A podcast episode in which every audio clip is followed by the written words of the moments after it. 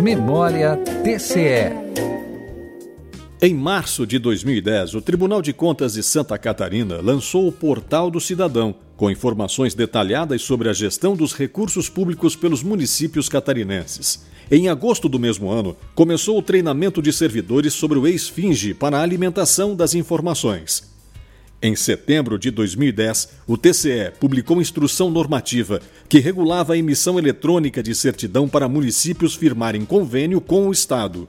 Em novembro, TCE e Ministério Público assinaram um termo de cooperação para desenvolver ações de garantia dos direitos da criança e do adolescente.